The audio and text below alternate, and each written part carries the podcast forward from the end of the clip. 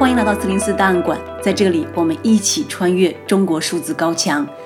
二零二一年即将过去，中国数字时代为读者整理了十篇年终专题。今天我们聚焦年终专题的第七篇：二零二一年十大 CDT 播客。二零二一年六月四日，中国数字时代 CDT 推出了四零四档案馆栏目，这是一档集文字、播客、视频于一体的多媒体节目。CDT 长期致力于记录和传播中文互联网上被审查的信息，以及人们对抗政治压迫的努力。而404档案馆是我们首次尝试以更多元的方式讲述中国审查与反审查的故事。目前，404档案馆的播客节目在 First Story、Apple Podcast、Spotify、Google Podcast 等平台同步更新。在过去半年的时间里，我们已经发布五十四期播客节目，而同步视频节目在中国数字时代的 YouTube 频道上已经发布了三十四期。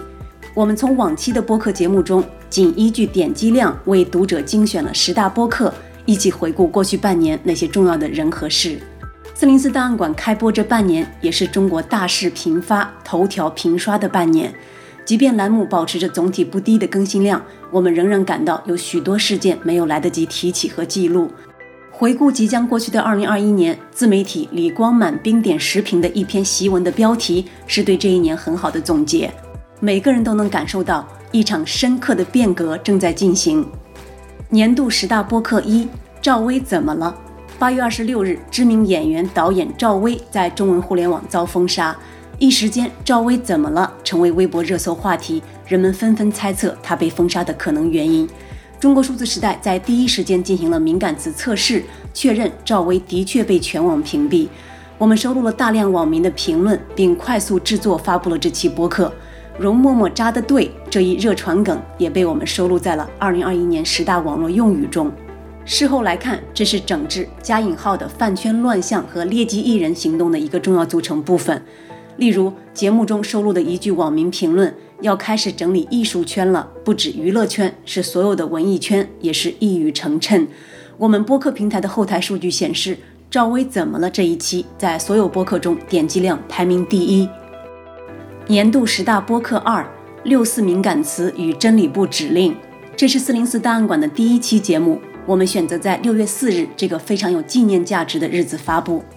这期节目从中国数字空间 CDS 的三个项目——真理部指令、新浪微博审查员交班日志以及审查记录中，单独摘出了各种六四禁令。通过这些审查禁令，为听众呈现了中共是如何让八九六四彻底从中国互联网上消失的。当然，这些记录只是海量信息的冰山一角。中共妄图通过控制现在和对过去历史的修改，以达到永远控制未来的目的。在制作该期节目中，我们也整理了2011年到2020年网站存档的所有八九六四的审查记录，它们同样具有历史存档价值。不过，随着网络审查手段越来越严厉，近年来的禁令文本已经很少能够看到。年度十大播客三，几十家官媒齐转一篇网文，变革怎样降临？八月二十九日，一篇标题为“每个人都能感受到一场深刻的变革正在进行”的文章，十分罕见地得到了全国数十家媒体在头版重要位置的转发。该文来自微信公众号“李光满冰点时评”，是紧接赵薇被封杀事件后，围绕网信办加强饭圈乱象重拳治理行动的点评。这篇文章写得杀气腾腾，满满的文革范儿，令人不寒而栗。在一片肃杀的舆论氛围中，前《环球时报》总编胡锡进却说出了某种担忧和恐惧。之后，由于引发了巨大争议，李光满冰点时评最终将这篇文章从微信公众号上删除。中国数字时代已将这篇文章全文翻译成英文存档。在这期节目中，我们还提到了文革前夕姚文元的著名文章《凭新编历史剧海瑞罢官》，对比了当下与历史的某些异同。年度十大播客四。从习大大到习近平思想，个人崇拜如何进化？自二零二一年十一月习近平上台以来，中共宣传机器一步步地推进对习近平的个人崇拜。从展现亲民姿态的习大大到定于一尊的习近平思想，我们在这期节目中回顾了这个伟大领袖形象被塑造的过程。例如，从二零一四年开始，习近平在北师大被来自遵义的教师称呼为习大大。二零二零年，中国官方媒体以“习近平为世界指明方向”作为标题报道了至少有十二次。其中包括九月二十一日习近平出席联合国会议，为联合国的未来指明了方向。有评论认为，习近平现在已经超越了世俗党领导人这一角色，被塑造成一个超乎常人、完美且不可替代的历史人物。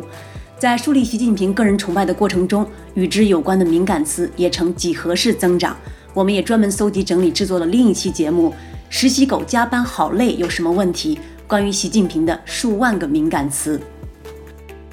年度十大播客五：中国金塔分子喜庆塔利班再次掌权。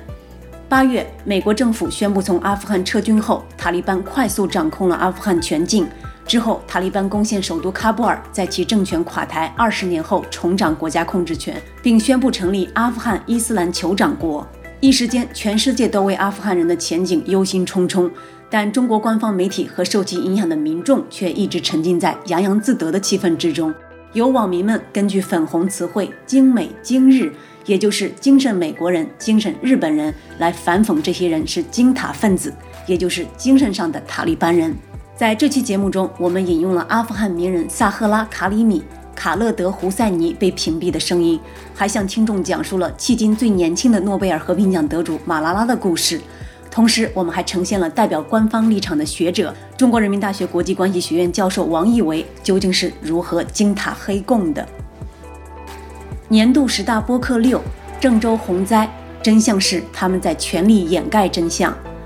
从七月十七日开始，河南省多地连降暴雨，而七月二十日的一场特大暴雨，造成了包括省会郑州市在内的许多地区发生严重洪涝灾害，灾害造成区域断水断电，地铁和楼房被淹，河流与水库水位高涨，进而淹没下游地区。官方最终公布的七二零洪灾全省死亡人数达到三百零二人，仅郑州一市就占据二百九十二人。加引号的千年一遇的洪涝灾害正发生时，主流官媒正在报道欧洲的洪灾，而地方媒体则报喜不报忧。之后，相关宣传禁令被统一下发，大量来自网民的帖文被删除，人们对逝去同胞的哀悼以及对官方的追责声也淹没在了感动中国的叙事之中。在这期节目发布之时，人们仍在焦急地等待被淹没的郑州京广路隧道里的真相，但由于控制严格的言论审查，人们最后得知的唯一真相便是他们在全力掩盖真相。年度十大播客七：红歌社会主义好成了敏感词。九月十五日，第十四届全运会在西安开幕，演员闫妮和张嘉译在现场演唱了文革时流行的红歌《社会主义好》。这首歌让不少网民感到不适，被认为是刻意挑选来迎合看台上的习近平及彭丽媛的歌曲。网络上的舆论引起了各方关注。一周后，有关这首歌的报道在网络上被全面删除。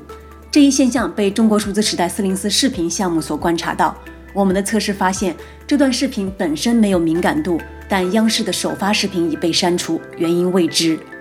总体来说，在九十年代，社会主义好很少出现在主流舞台上。唱了不少红歌的知名歌手宋祖英、彭丽媛等都没有留下这首歌的演唱记录，直到薄熙来时期死灰复燃。然而，跟人们的期待不同，薄熙来倒台之后，红歌并没有随之消亡，而是在习近平时代更加兴盛。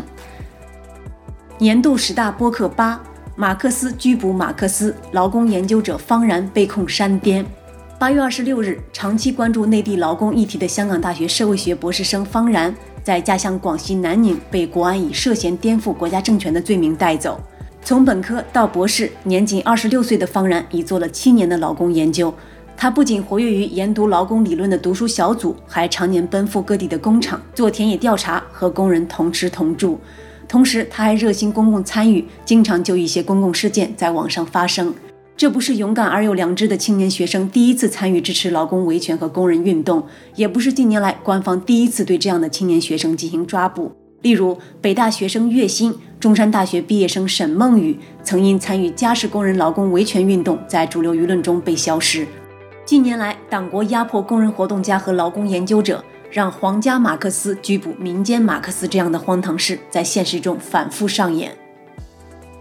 年度十大播客九。民族英雄孟晚舟奈何一抹枫叶红？九月二十四日，美国司法部与华为首席财务官孟晚舟达成了暂缓起诉协议，撤回了对加拿大政府提出的引渡要求。全球瞩目的孟晚舟引渡案在历时一千多天后终于画上了句号。孟晚舟获释后，马上搭乘中国政府的包机返回中国，全程享受了高规格的待遇。此次事件也被官媒用以大力宣传民族主义，甚至称之为中国人民的重大胜利。孟晚舟身穿一身中国红走下飞机，并在现场说出了爱国名句：“如果信念有颜色，那一定是中国红。”在这期节目中，我们简单梳理了孟晚舟引渡案的来龙去脉，并关注了已被关押三年多的两名加拿大公民的处境。虽然中国官方拒绝承认“人质外交”的说法，但这两位加引号的罪行铁证如山的外国人被同时释放。各大官媒纷纷以民族英雄报道孟晚舟，却很少提到孟晚舟为自由付出的代价是坐实了美国对华为公司的一系列指控。年度十大播客十：被捕、病逝、主动静默、编程随想出什么事了？编程随想是一位人称“翻墙教父”、墙内技术反攻第一奇人的博主，他精通并掌握各类 IT 技术，对历史、政治、经济等领域亦有涉猎，在中文互联网上具有很高的影响力。五月九日，编程随想在发表了最后一篇博文后失联，疑似被捕，这在海内外中文舆论圈引发了轩然大波。在他最后一篇博文下面，许多网民盖楼留言，推测他的下落，向他送上祝福，希望他能平安。名为 Cold Memory 的网友根据各种传言，并在多位编程随想读者的协助下，详细分析了编程随想可能的处境，认为编程随想可能遭遇了意外。迄今为止，人们仍然不知这位旗帜般的人物究竟是为何失联，是出了什么意外，还是遭到抓捕，是意外死亡，还是主动静默？所有的疑问仍是待解之谜。以上就是我们评选出的 CDT 年度十大播客。与此同时，我们还评选出了四零四档案馆的十大视频节目，欢迎到中国数字时代的 YouTube 频道收看。中国数字时代 CDT 致力于记录和传播中文互联网上被审查的信息，以及人们与审查对抗的努力。我们邀请您参加敏感词开源研究项目和四零四文章存档项目，为记录和对抗中国网络审查做出你的贡献。详情请访问我们的网站 cdt.media。